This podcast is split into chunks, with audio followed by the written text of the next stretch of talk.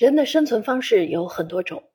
自古有陶渊明“采菊东篱下”的自得，有苏东坡“诗酒趁年华”的超然，也有杜甫“穷年忧黎明”的悲悯。不同的生存方式蕴含着不同的成长轨迹和人生选择，是人社会化的重要内容。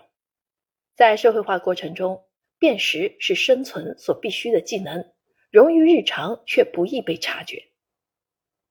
如何在这日复一日看似平常的生活中辨识自我、辨识他者、辨识义理，是我们终其一生都在作答的命题。刘建华博士通过《生命的辨识度》这本散文集，用文学的视角、散文的笔致，或低吟浅唱，或文情并茂，或诗理交融，给出了他自己的答案。这本书记述了作者在不同成长时期的生活情状与思想变化。也呈现了他在辨识中不断加深的对自我和社会的认知，是一部充满了生活情怀、人间意趣和人生哲理的散文集。人从诞生之初便被引导着辨识这个世界的一切，这种辨识最初是通过他人完成的，还带有朦胧的不明就里的意味。随着个体的生命经历不断丰富，社会知识逐渐累积，人对世界的认知更加清晰。也就逐渐形成了自我辨识意识与能力，且这种能力会随时间的推移而不断增强，整个社会的辨识度在我们眼中也随之愈加的分明。《生命的辨识度》一书由辨识自我、辨识他者、辨识义理三个层层递进的部分构成，契合了作者对世界认识的变化，由主观感性到理性认知，再到思辨成熟。辨识自我是人与社会最初的对话。知识社会学认为，人并非生来就是社会的一员，只是天生带有一种社会的倾向，随后才逐渐变为社会的一员。人通过重要他人，一般是指父母，完成对生存环境、自我身份的认知，这是人社会化的第一步。从拥有了感官意识起，我们就拥有了辨识能力。这一阶段的辨识大多是主观的、感性的。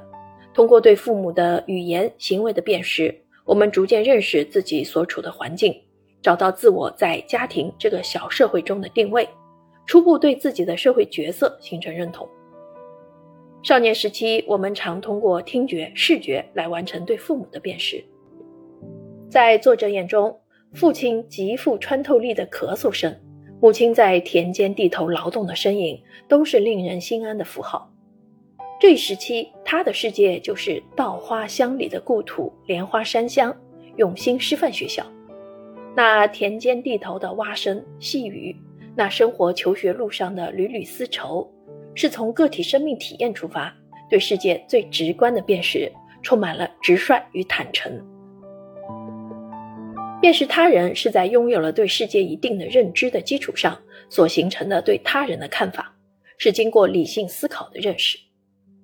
作者在书中写道：“他第一次出远门是去永兴师范上学，那时在他的认知中，永兴与北京、香港、纽约等地是差不多的，都是很遥远的地方。因为他没有亲身感知过不同的距离，所以这时对他们的辨识还很模糊。”随着所到之处越来越多，他对世界的宽广与多彩有了进一步的认识。湘西的沱江、满洲里的白云和草原、鼓浪屿的梦幻春光，以及各色森林，都在他的笔下焕发出别样的生命魅力。他开始有意识地运用所学知识，透过事物的表象去思考其背后更深层次的机理，通过山花树叶、霞光春水。编程强度来辨识其时其地人们的生活情状，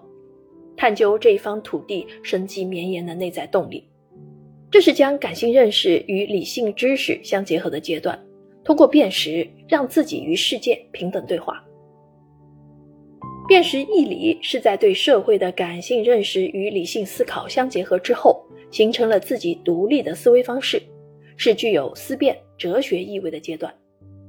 在接受了专业系统的学校教育，经历了一定的社会历练后，作者将视野投向了更广阔的国家社会层面，这也与修身齐家治国平天下的理念相契合。他难忘哺育自己的家乡，心系社会与国家的命运。他关注乡村发展，关注少儿教育、校园阅读，关注技术平台、多元文化，从社会学、传播学等多学科角度，将个体的生命体验与国家社会的命运紧密结合，思考如何身体力行，让自己的家乡、祖国发展得更好。这是身为一名新时代学者、文化工作者的自觉与责任感。从运用知识认识社会，到思考所学知识在社会中的价值，思考个人能为国家社会的发展做出怎样的贡献，这不得不说是思想认识上的一大飞跃。阅读本书，让我们意识到辨识对于生命的重要性。通过辨识，我们形成对自我与社会的认知。反过来，这些认知使得我们日渐成长为具有辨识度的人。在这个过程中，看似是我们在不断辨识更广阔的世界，